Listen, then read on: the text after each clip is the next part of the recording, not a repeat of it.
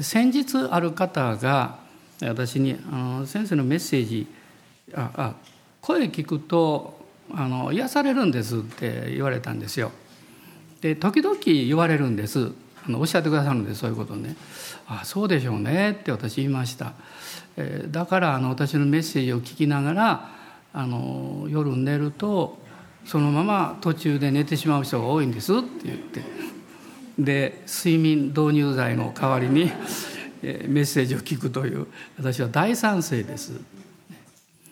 でメッセージ、まあ、メッセージというか御言葉の一番の働きは癒しだと思うんですね。やっぱり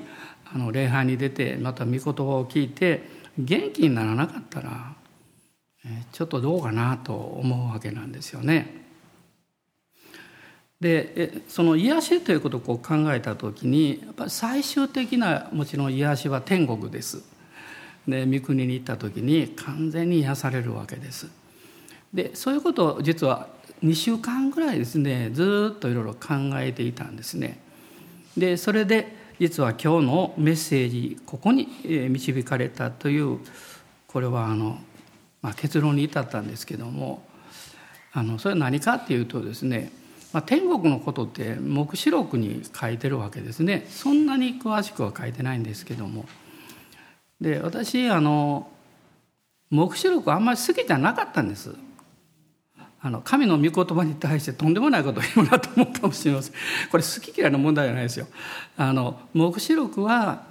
あのもちろん読んでますし読む読むんですし読んでますしなややこしい。読みますけど気持ちとしてはあまり好きではなかった。なぜかっていうとですねもちろんわからないということもたくさんあるんですけどそれではではないんです。暗かったから。私暗いものあんまり好きじゃないんですよ。でもともとはそこから救われたからなんとなく黙示録読んでると意味よくわからんということもあるんですけどまあ裁きのようなことがいっぱい出てくるんでちょっと気持ちが重くなるというかね。そんなことがあってえっ、ー、とあんまり好きではなかった。でも誤解しないように。でもちゃんと読んでますから。でそれでですね、まあ、もう一回いろいろ考えたんですね。で、まあ、改めてあのこうずっと全体をこう見ながらですね。でその中で神様が私にこうおっしゃったような気がしたの。あなた目が開かれていない。だからそういう感情を持つんだ。で神様の御言葉は希望と救いに満ちてるはずなんですね。だから私がどう感じようがどう思おうがですねそれイコール神様が語っておられることと同じではないわけなんですよ。でそういうふうに考えた中でまあ一つのことは前から思っていたんですけれどもこの黙示録のですね今日はその箇所の一つ読みたいんですけれども礼拝ということが非常にこう心に温まってきたんですね。でそういうふうなあの、まあ、見方でもう一度この黙示録というものをこうざーっと見ていった時にもう気が付いていない、まあ、私は何と愚かだろうと思ったんですけれども黙示録の中には礼拝が満ちてるんですね。礼拝が満ちているんです。でそういうことはあまり黙示録からメッセージ聞かないことが多いんですよね。でもあのまあその礼拝のことっていうのはその中の重要な一つのこともちろんそうなんですけれどもでもそのことを考えた時にあこのことをもっと、えー、私は学びたいし知りたいなというふうに今思っています。まあ、まだ霊的な洞察力や、えー、理解力はね、まあ、十分じゃないんであのちょっと中途半端かも分かんないんですけども今日はですね黙示録の5章の6節から14節のところを読みたいと思います。黙示録の5章の6節から14節です、まあ、最後までですね。また私は御座と4つの生き物の真ん中長老たちの真ん中にほふられた姿で子羊が立っているのを見た。それは7つの角と7つの目を持っていた。その目は全地に使わされた。神の七つの御霊であった。子羊は来て御座に書いておられる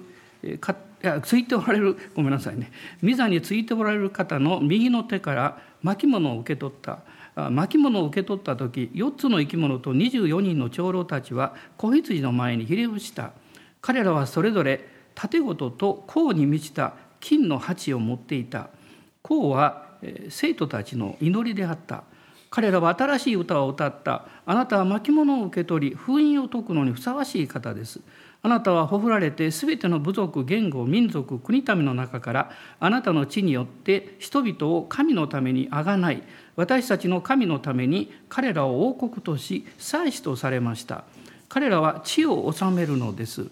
また私は見た。そして御座と生き物と長老たちの周りに多くの見つかりたちの声を聞いた。その数は万の数万倍千の数千倍であった。彼らは大声で言った。ほふられた子羊は力と富と知恵と勢いと誉れと栄光と賛美を受けるにふさわしい方です。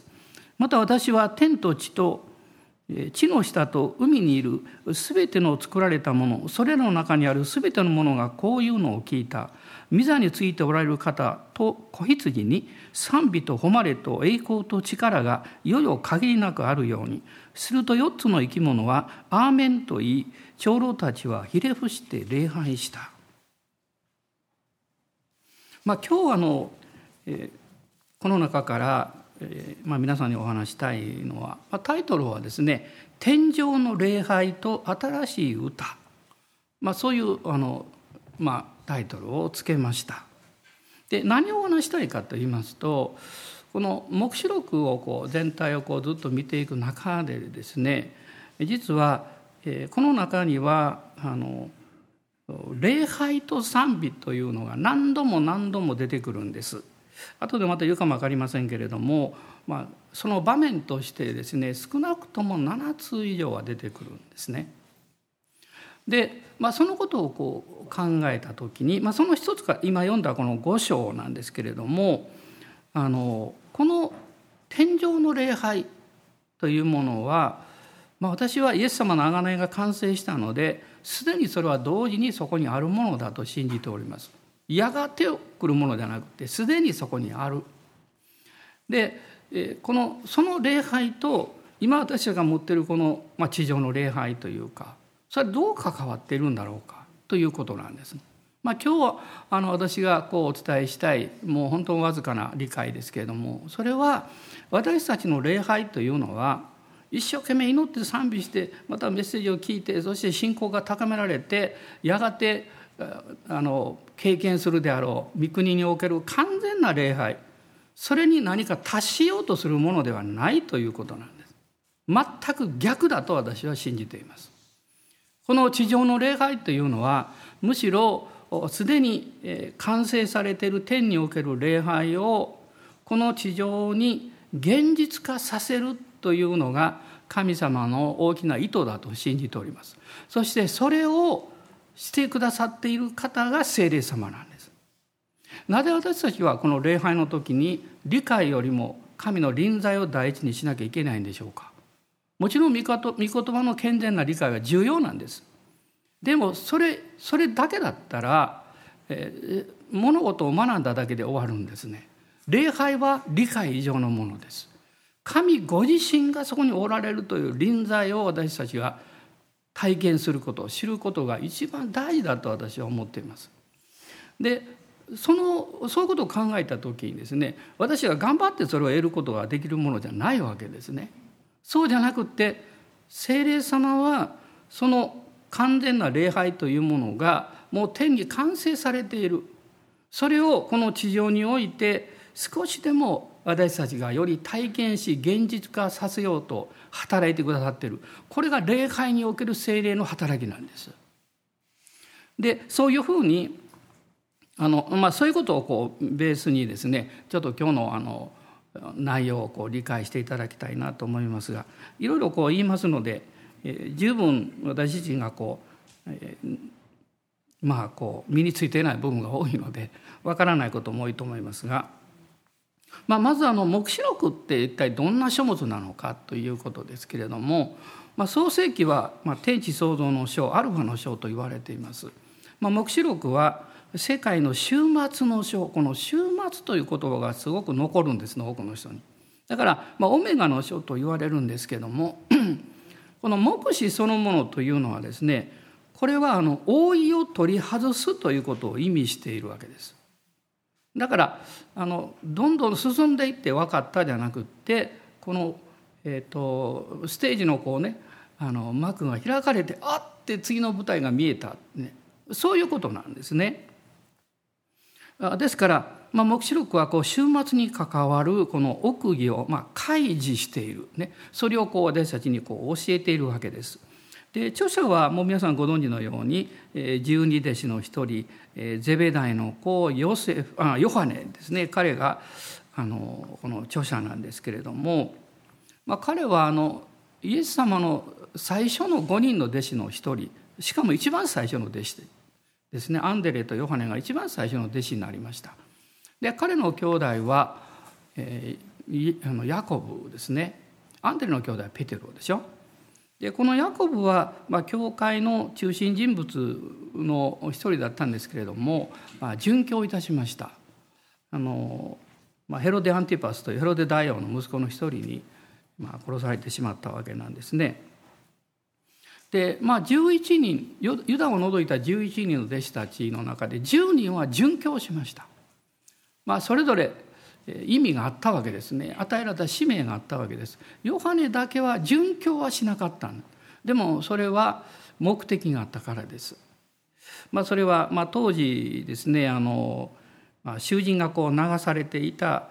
流す島としてこのエーゲ海の孤島パトモスというところに、まあ、彼はあの、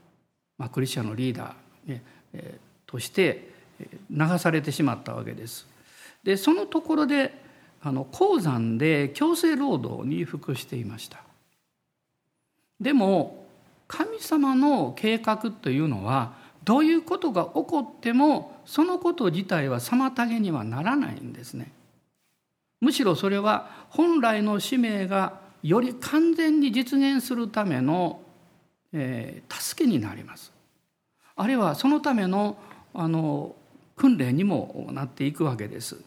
このパトモスでヨハネは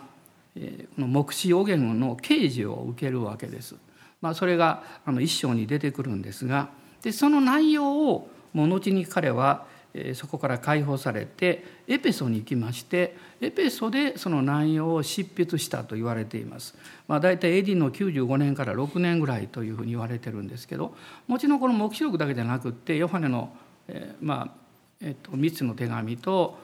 それからあのヨハネの福音書ですから全部で5つの聖書をですね彼はそこで表すわけです。でまず皆さんに私今日ぜひこのことを覚えておいてほしいと思うことが申し上げたいそれは黙示録についての解釈なんです。これはいろいろあるんですね。でまあいろいろでそんなたくさんあるわけじゃないんですけどいくつかまああるわけですけれどもあの一つだけ大事なことを覚えてください。黙示録は決してクリスチャンに不安を煽るために恐れを与えるために書かれたものではないということ。この時ですねもうクリスチャンたちは激しい迫害の中にいたんです。で神様は、まあ、ペトロに対してもそうでしたけどもこのヨハネに対してはこの目視の、まあ、この予言的な啓示を与えることによってクリスチャンたちに永遠の希望と喜びを与えようとなさったんです聖書というのは全てですね希望と喜びをもたらすために神がくださった手紙なんです黙示録も例外ではありませんですから、まあ、近年あの、まあ、YouTube がを皆さんが多く聞くようになられてですね、まあ、目標に関してもいろいろメッセージがあると思います。まあ、学びのために聞かれるのは私はいいと思いますけどもただその時にあなたがそれを聞いたでる不安を感じてなんか怖くなったとかですねあるいはもう一つはねもっと頑張ってクリスチャン生活をしなきゃもっと頑張って聖書を学ばなきゃいけないとかそういうふうにあなたを先導するようなものがあればそれはそこで置いてください。その内容が間違ってるとは申し上げませんがそのことを続けてはあなた続けたあなたにとっては益になりません。私たちの霊的成長は喜びとともに成長するものです。子供だってそうでしょ？喜んで楽しく成長するのが一番健康なんです。霊的な領域もそうなんです。不安で頑張って学んで成長するのはこれは不健全です。ですから神様は実はこの黙示録を通して私たちに大きな希望を語っておられるんですけど人間の側で見る目が暗いところを見すぎるんですね。だからあの何かこう読むと怖くなったり不安になったりこうしてしまうわけなんです。で大きくこの内容を見ていきますと、まあ、1章から3章というのはまあ序文があって7つの教会宛てのメッセージが出てくる、まあ、これはずっと読んでも分かるんですね当時のそこにあった教会なんです。で4章から、まあ、最後22章までですけれどもこの4章の一節にこう書かれているんですね。この後必ず起こることをあなたに示そう。この後必ず起こることをあなたに示そう。でこういう言葉でこの週末の出来事についてのことがずっとこう出てくるわけなんですね。でこの後という言葉そのものがですねこれは状況の転換を示している言葉なんだそうです。さっき申し上げたようにこうずっと進んでいて時間かけたらそこに行くという意味じゃなくってパッと開かれたらそうだという意味なんですね。だからそこにヨハネは入れてもらったんです。この黙示録の一章を見ていただきたいんですけれどもあごめんなさいあのえっとあそうですね一章というか、まあ、4章の一節ちょっと見ましょうかね。あの4章の一節。例えばその「その後私は見たすると身を開かれた門が天にあった。そしてラッパのような音で私に語りかけるのが聞こえた。あの最初の声が言った。ここに登れ。この後必ず起こることをあなたに示そう」この4章からまあ22章までは予言的な内容になってるんですけどでもこの最初にヨハネが経験したことはですね開かれた門があって天の領域に入ったわけですよ。そしてそれを見たわけなんです。ね、つまりヨハネはこの後ですね彼がその天の領域において目撃したことを記しているわけです。まあ、パウロも第二コリントの12章の中で第三の天に引き上げられたということを言っていますけれども、まあ、同じ経験なんですね。まあ、そして彼はこの黙示録を記していくわけですけれども、えこの黙示録そのものにはもちろんあの重要なことが次々出てきます。でこれはあの、えー、と解釈、まあ、神学的にもいろんな意味でこう違う捉え方があったとしてもこの3つのことだけは共通してます。これがなかったらいたんです。この3つのことは共通してます。何かっていうと一つは再臨があるということです。あのキリストの栄光に輝く再臨があるもうこれはもう最も重要なことですよね。あの一章のまずこの7節の中にですね「見よその方は雲と共に来られる」ともここに書かれていますけれどもまた他のところにも書かれているんですけれどもまあ、ちょうどその内容というのが、まあ、パウロ書簡の中にもいろいろ詳しく出てくるわけなんです。まあ、再臨があるということ。まあ、イエス様が、えオリーブ山で天から昇られた。でその時に語られたことがこの一章の11節の中ではですね、えー、あなた方が見たのと同じありさまでまたおいでになりますとこう書かれています。このおいでになるというだけじゃなくてそのありさまっていうのがあるんですね。だからここにも雲に乗ってというその状況です。であの2つ目のことは何かというと神様の前における、えー、聖者と死者の審判があるということです。まあ、最後の裁きです。これは明確に書かれているわけです。まあ、黙示録では20章の中に出てくるんですけど大きな白い溝とそして自分の行いに応じて裁かれたということが出てきますね。そして3つ目のことはですね永遠の御国新しい天と地新天新地がやがてやってくるというこのことなんです。この3つのことは非常に重要なことです。もちろんあのそれそれ以外にこの観南のこと観南時代のことそして千年王国のこと、ね、あるんですね。これがどういうふうに理解されどういう位置づけになるかということによっていろんな違いの解釈が出ています。でもそういうことよりもですねそれはあの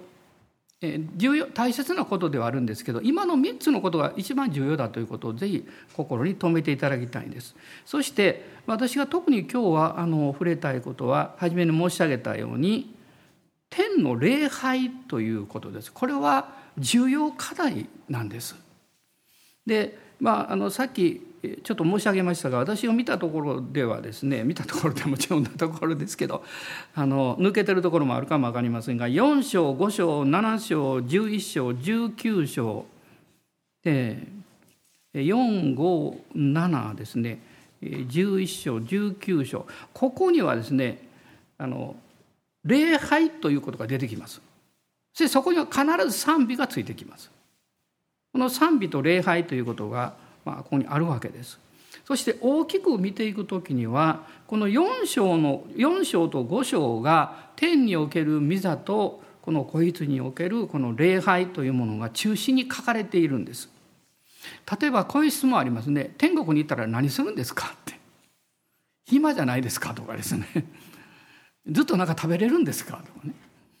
まあもちろんいろんなことがあの言えると思いますけども天国に行って私たちが一番大事にすることはやっぱり礼拝なんですよ。であの、えー、ミザの周りにですね私が集まってそれ主を礼拝するこれが一番大事なことなんですね。で礼拝というのは神様が人間を創造されてからこの地上の歴史のこれは究極なんです。贖いのその目的もそうです。で神の栄光を表すためそして栄光を表される表すように変えられた私たちがそこで神を礼拝するわけです。で初めに申し上げたんですけどこの天におけるこの礼拝の完成ということとこの地上の礼拝とのこの橋渡しがどうなったのかというとですねこれはイエス様の十字架と復活に関係があるまあむしろそれが最も重要なんですね。イエス様が死と葬りを通って復活をなさったそして復活をされた後天に上げられて神の右の座につかれたと、そうあの使徒の働きの2章の3233の中にも出てくるんですけれどもこの御座に疲れた方に対する礼拝というのがこの5章の11節から14節の中にももうすでに描かれていたわけです。でイエス様は神の右に疲れてそこから約束の精霊を私たちに使わされた。で精霊様はですねイエス様の十字架の贖いによって完成された天の内容の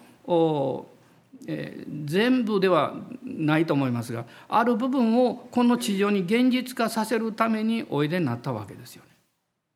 聖霊様は絶えずそうです。天にあるものをクリスチャンの生活の中に、そして教会生活の中に現実化しようとしておられるわけですよ。だから私たちがイエス様を信じて救われた後ですね、救われるまでは分からないこと、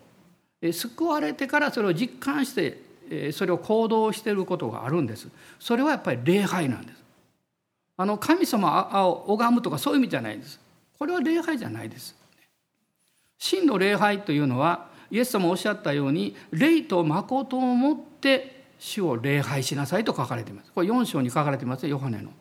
でこのことを聖霊様はすでに地上で実現なさったわけです。完成はしてないんです。実現をなさったそれは私たちがこの地上でこの礼拝を生徒たちと共に神に対してなすために聖霊様は働いておられるわけです。でこの御霊と真理によるこの礼拝とそこに書かれていますけどもその礼拝が精霊によって導かれていく時にはですねそこには聖なる油注ぎと天の香りというのが地上に注がれてくるんです。で油注ぎというのは何かっていうとその中心は神様の愛とキリストに対する信仰なんです。イエス様ご自身がもっと分かってくる。そして理解だけでなくって父なる神の愛があふれてくるこれは油注ぎなんですねその中から私は導きを受けて行動を起こすわけなんですまあ、さっき明かされた姉妹もそうですよ。もしですね主が導かれたということを確認するときに神様からの愛と平安がなかったら決断はできないはずなんです。それは私もそうでした。であの内容だけ見てこうかなと思ってもやっぱ勇気がないしで どうなるかわからない保証もないですからね。でもそこに神様のキリストの平安がやってきてそして神様の愛がこう溢れてくると決断できるんですね。最後に後押しするのは愛なんですね。そこに力があるわけなんです。そしてこの天の香りというのは何かっていうとそれに対してこの応答する実は礼拝つまりそれは霊の解放の賛美なんです神を崇めることなんですね。これが私たちの側からのこの応答です。で精霊のそのような働きに対してその道筋に必要なことは信仰です。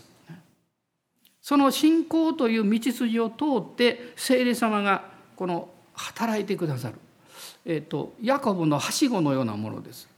ヤコブが夢を見た時に天からはしごを来て地に建てられた。面白いですね。天から地に建てられたと書いてあるんですね。で見つかりがの、えーと、下り上りしていたんですね。つまり天のものを地上にそして地上の必要の取りなしを天に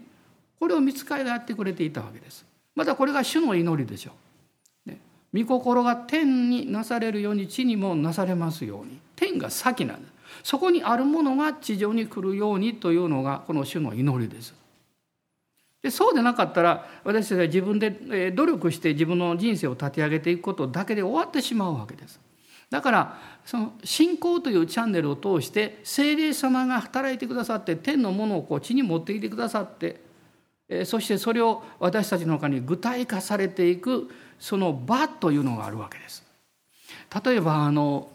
職場という言葉でこれはいい、うん、あの表現としては面白いと思うんですね。あのまあ、働く場所ですねこの場というものはすごく大事なんです。あの物事を決める時でも、えー、それを相談する場というのがあってその場が良い雰囲気で、えー、希望に満ちておれば良いことが決められるんです。嫌な雰囲気でなんかにがあのいがみ合っていたり雰囲気が暗いと仕事もいい仕事ができないはずなんです。神様はその場を大切になさるんです。その場が礼拝なんです。礼拝はこの天と地をつなぐ礼拝を天の礼拝は地に礼拝として経験する場であってそれを私たちが個人的に信仰によって受け止めることによって自分のこれからの生活にそれは大きな影響を与えていくわけです。まあ、以前私はあのクリスチャンになって言われたことを教えてくださったことをすぐに分からなかったんですけどももう、ま、何年も経っていやもう何十年かも分かりませんが分かったことがあります。それはこういうふうによく言われました。礼拝において神様があなたを祝福し霊的祝福を与えられる時にそれはあなたの人生社会生活において必ず益になる必ず役に立つこういう表現をしてくださったんです。で私はあの教会生活や礼拝というのはそれぞれが持ってる賜物とか力をこう持ち合ってそして神様のために働くことかなと思ってたんです。まあもちろんそれも神は用いられるんですがそうじゃないんです逆なんですね。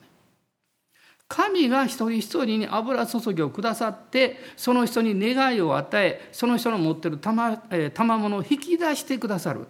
それはチャンスがあるんですけどまた状況もあるんですけど引き出してくださってそれが用いられる時に、えー、神に喜ばれる霊の生贄になるんです。これが非常に重要だと思います。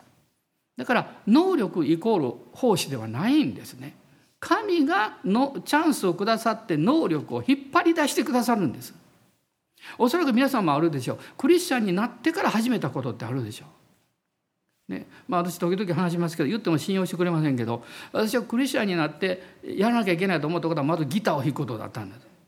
その次にアコーディオンやることだったんです。もともと、まあ、ギターはちょっと関心があったんですけど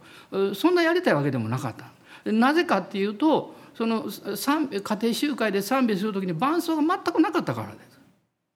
ロボ伝道する時にギターだったら聞こえなかったからあんまり。であの管楽器とかねあのそういうものはよく聞こえるんでギターあまり聞こえないんですよ。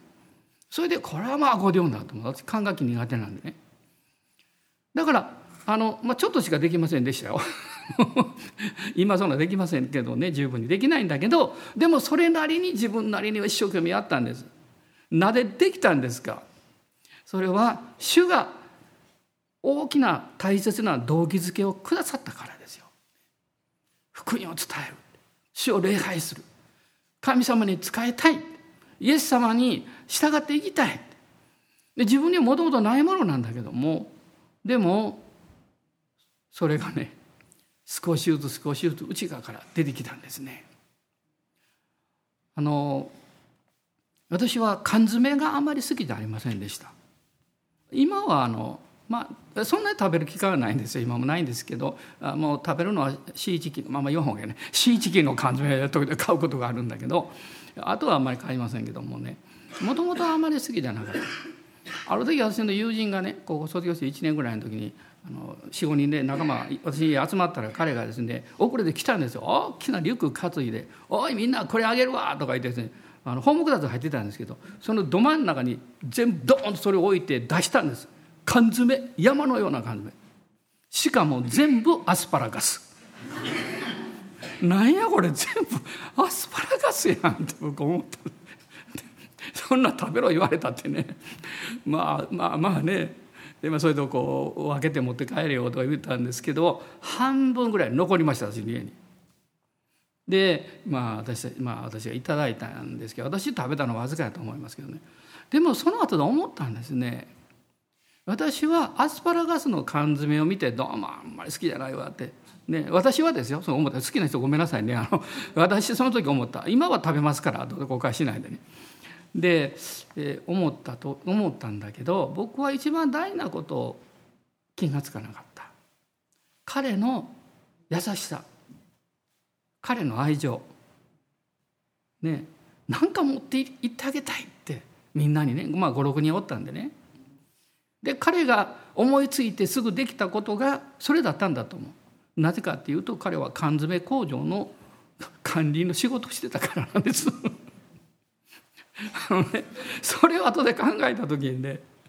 そりゃそうやわなって缶詰工場であのへこんだものとかねそういう傷ついたも当時ですよ。当時あの、まあ、ちょっともらえたらしいんですよ。後で聞いたらね。ででも彼はあのそんなものを持っていくかって思ったんじゃなくってみんながちょっとでも喜んでくれたらその心遣いというか愛情というかそれを私は見逃していた、それからね私クリスチャンになってからね悔い改めたんですよ。で缶詰も喜んで食べようと思うようになったんです、まあ、人生で何かが変わる時というのはみんなきっかけがあるんですよね。でこの天井にに戻ります大事 大事なことに戻りますけどもでこの4章5章というのは特にこの礼拝の状況がここに出てくるんですけれどもあの4章と5章には一つ違うところがあるんですね。まあ、それは4章の9節10節を見ていただいたら分かるんですけども、えーまたこれらの生き物が栄光と誉れと感謝を御座についてよよ限りなく生きておられる方に捧げる時24人の長老たちは御座についておられる方の前にひれ伏してよよ限りなく生きておられる方を礼拝した。また自分たちの冠を御座の前に投げ出していった。で5章の方はですね、えー、12節から14節なんですがちょっと見ていただきたいんですけどあちょっとその前にですねそうそう、え、そこじゃなくて8節ですね、えー、6節からあの8節のところです。また私は御座と4つの生き物の真ん中長老たちの真ん中にほふられた姿で子羊が立っているのを見た。それは7つの角と7つの目を持っていた。その目は全地に使わされた神の7つの御霊であった。子羊は来て御座についておられる方の右の手から巻物を受け取った。巻物を受け取った時4つの生き物と24人の長老たちは子羊の前にひれ伏した。彼らはそれぞれ盾ごとと甲に満ちた金の鉢を持っていた。甲は生徒たちの祈りであった。あとまあずっと続くんですけどもあと9節から14節にも出てくるんですがあの5節の方にはほふられた子羊が出てくるんです。ね、これが大きなあの4章の時の礼拝とちょっと違う内容なんですね。だからこの4章5章の中ではですねあの、えーまあ、4つのものが、まあ、4つの存在っていうのがこう出てくるわけですね。まあ、一つは御座についておられる方これ4章の2節あるいは5章の1節に出てきます。これは父なる神様創造主なる万物を支配する神様をあの表しているんですね。であと2つがちょっと分かりにくいんですね。その2つ目は4つの生き物っていうのが出てくるんです。この4章の6節5章の6節にも出てきますけども、まあ、いろんなこう理解があると思いますけども、まあ、全被造物の中で卓越した天使的な存在ではないかという、まあ、こういう理解があります。だからもう一つはですね24人の長老というのが出てくるんですね。まあ、これもあの旧約新約合わせたいろんな理解というのがあるんですけれどもあの彼らの特徴は白い衣を着ていた。そして金の冠をかぶっていた。だからこれは主を信じるものであるということ。そして天使は冠かぶりませんから、ね、人間であるということ。そう考えた時にこれは旧約新約この全ての神の民というかねそれを表しているんではないかというふうにまああの言われています。まあ、これはまあ皆さん興味あったらいろいろ調べたらいいと思います。まあ、いずれにしてもですね彼らは、えー、神を礼拝するためにそこにいるわけなんですね。でその4つ目が今見ました「ほふられた子羊」なんです。で「ほふられた」っていう言葉はあの実は3回出てくるんですね5章の6節と9節と12節に出てくるんですけどもちょっと関心のあることは、えー、5章の5節の後半にはユザ族から出た獅子ダビデの根が勝利したのでと書かれています。これはイエス・キリストのことですよね。ユダの獅子と言われてますから。でもユダの獅子というあの言葉はここにしか出てこないんですね黙示録の中では。でその後表現されたのが6節の「ほふられた姿で子羊が」という言葉なんですね。まあ、それからあのほふられた子羊こう12節にも出てきますけどもこのほふられた子羊という言葉は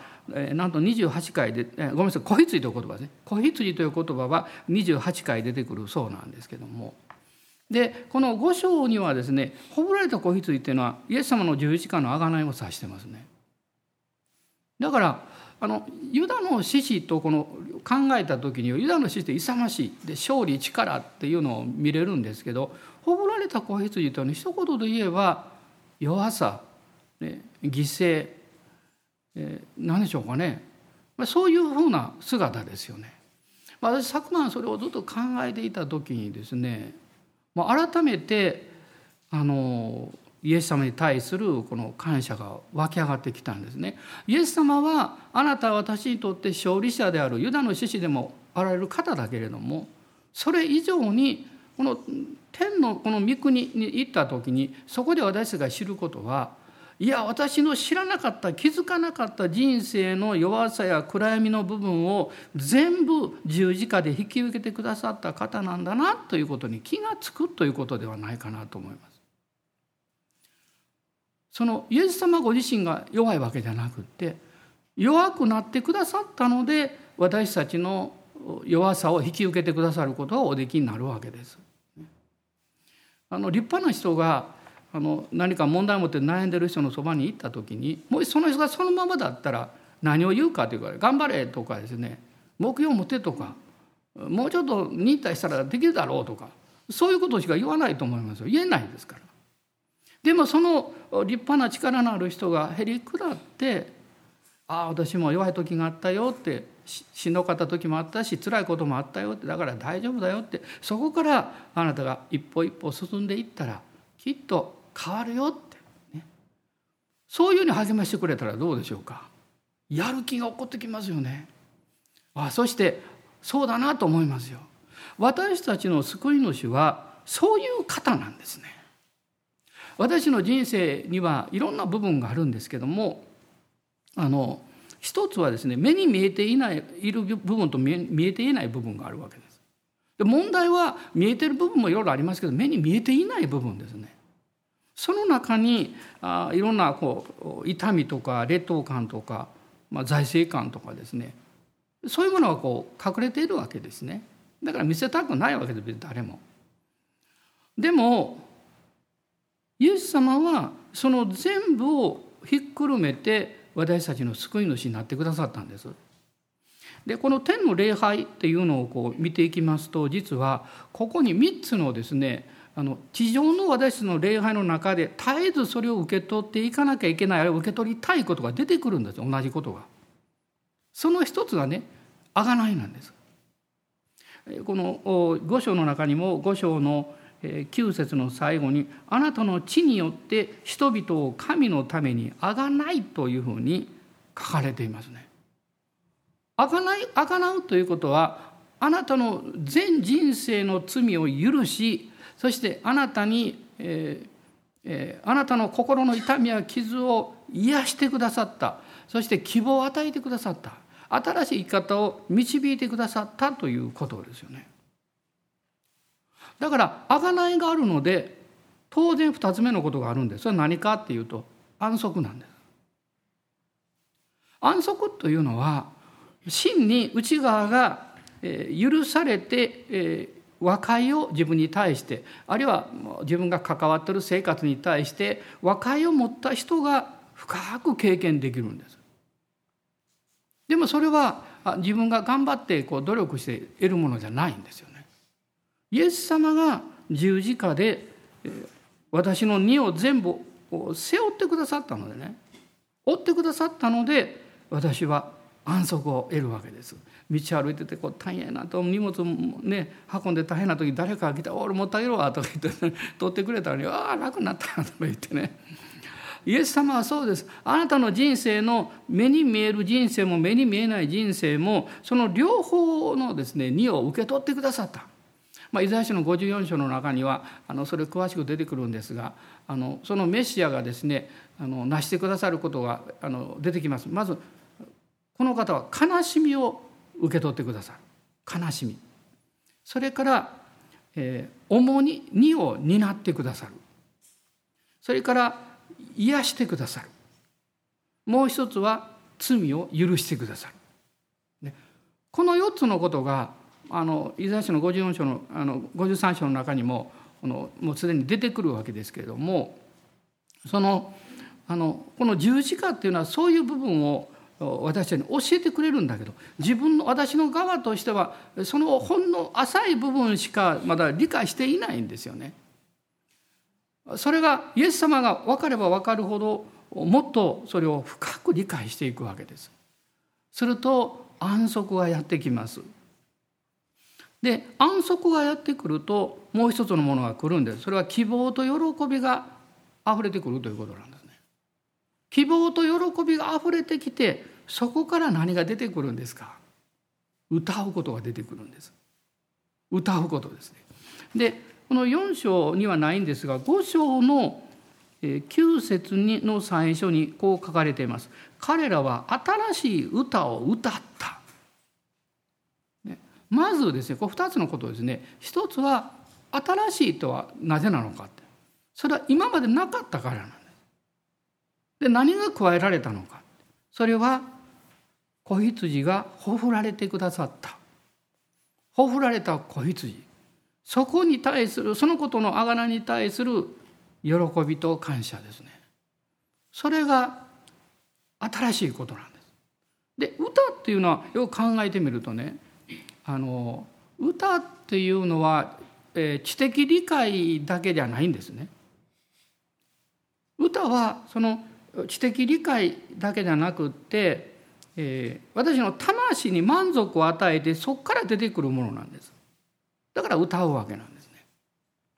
私は神様の前に出てこの主の救いというものを喜び礼拝する時に今この地上で礼拝してるその時に経験する新しい歌の何倍もの素晴らしいものがあふれてきますよ。それはもう理解を超えるからです。ありがとう感謝とか言ってねあの、えーと、日本語ってあの表現する語彙が少ないんですよ。少ない。だから皆さんあの例えば外交からね例えばアメリカからあの誰か先生が来てね、えー、この詩を賛美するあの表現をした時に英語でいっぱいあるんですよね表現。訳すもの困るわけですよ。褒めたたえます賛美します感謝します とですね。日本語だと同じしか言えないですね。でも私たちの魂というのはものすごい広くて深いですよ。その表現というのはまあ何というか不思議だと思うんでただ私は日本の言葉の素晴らしいというのはですね日本語のあの日本語というのは香りを放つことができるんです。でそういう一つのあの領域がねあのシーカの領域だと思うんですね。あのまあ、彼のおばさんがあの短歌をずっと作ってこられてね、まあ、3冊ぐらい出版してるんですけども。で私もちょっと昨日おとついかなそれを見ながらこう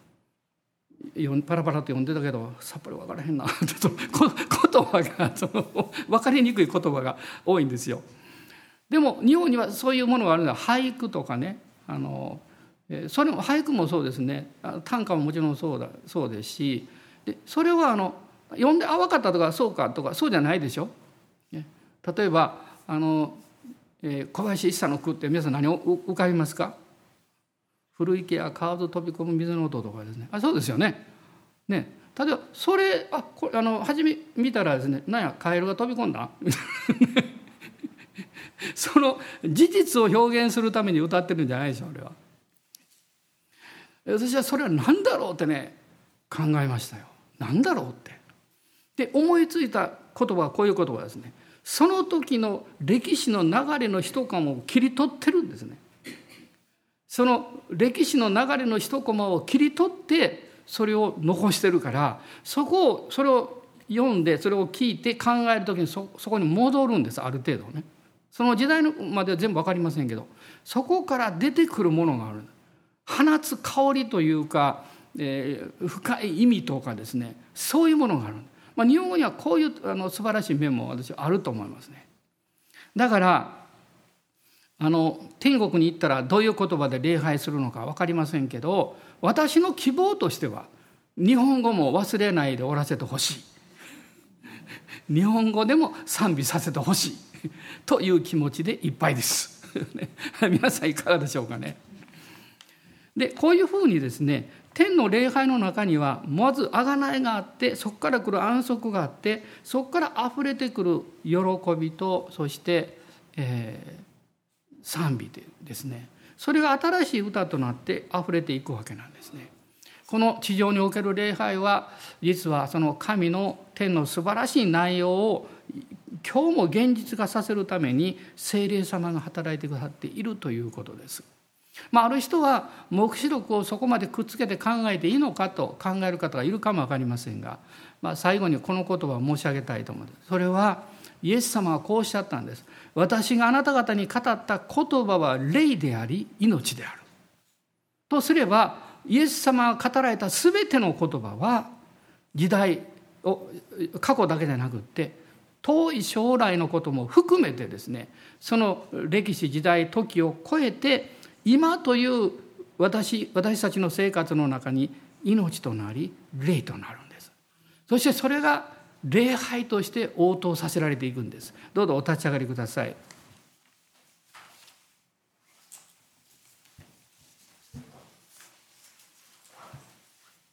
なんかあのえー、私がまとめて話したいと思ってるようには伝えられませんでしたけれども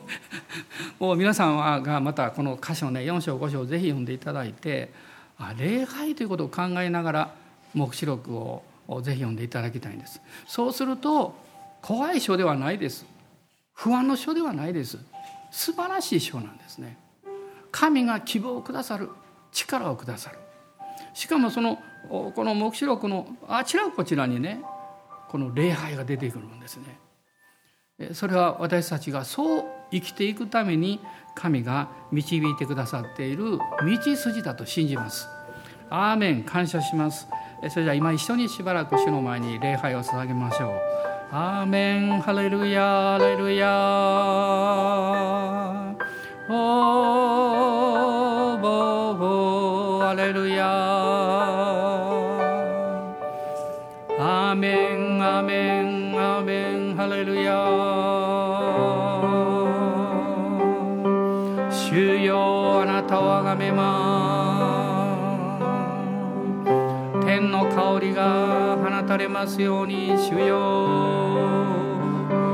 天の完成された贖いと安息がこの礼拝に満ち溢れますように。ハレルヤ。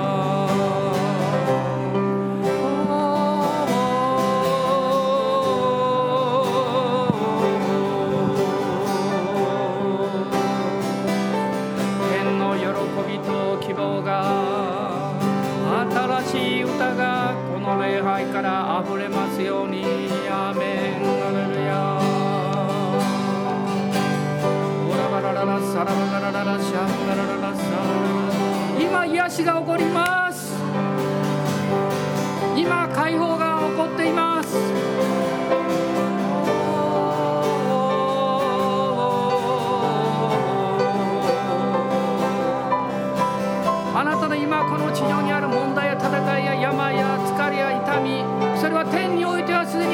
され癒されてるからです。今その天の成就した素晴らしい霊の祝福を今現実化します。主を崇めることによってそれを受け取ります。アーメンアーメンアーメンアーメン。ハレルヤおーイエス様感謝します。ハレルヤハレルヤハレルヤ礼拝は最高の主に祭する捧げ物です。アーメンアーメンアーメンハルヤ。主よ。御霊様触れてください。今触れてください。聖霊様触れてください。おー主よ触れてください。アーメンアーメン。どうぞ沈黙を破ってなたの心の深みから神への賛美をあげてください。解放を主の前に出してください。アーメン。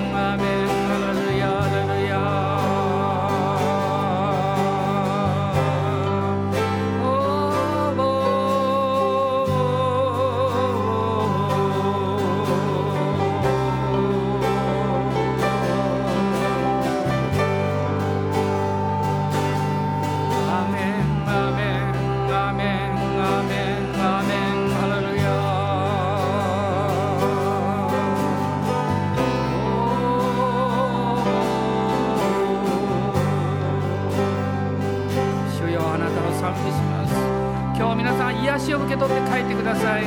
解放を受け取って帰ってください。満ち満ちる喜びを受け取って帰ってください。アーメン。元気になって帰ってください。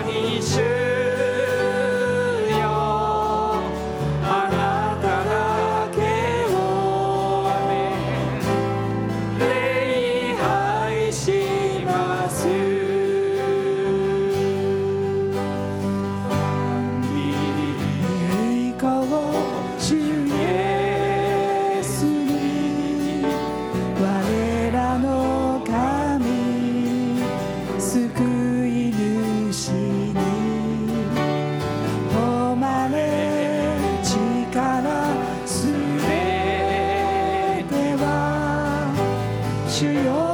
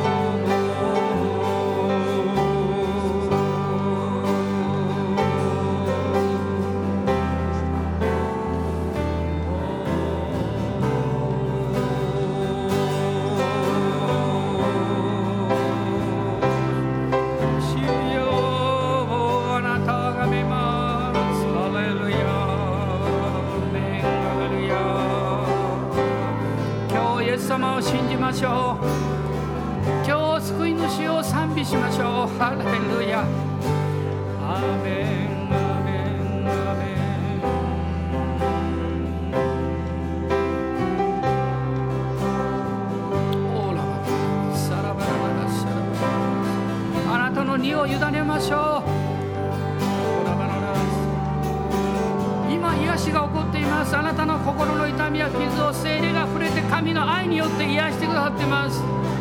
アーメンアーメンアーメン。ハレルヤハレルヤ。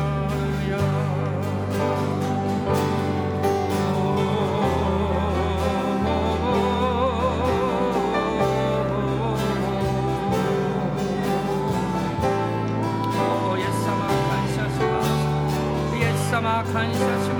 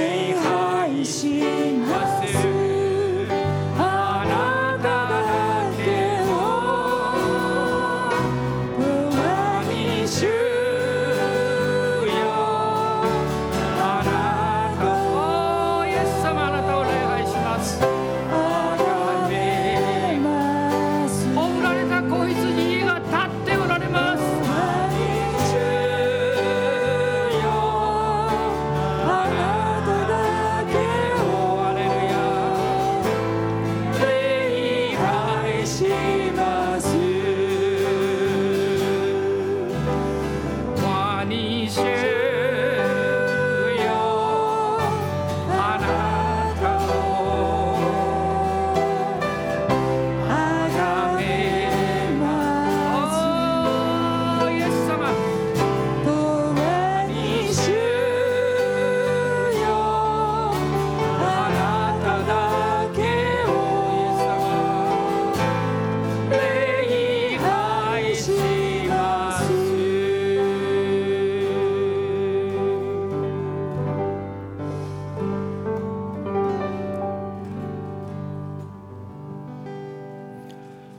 私たちの主イエス・キリストの恵み父なる神のご愛精霊の親しき御交わりが私たち一同の上にこの週特別な油注ぎが豊かにありますように。アーメン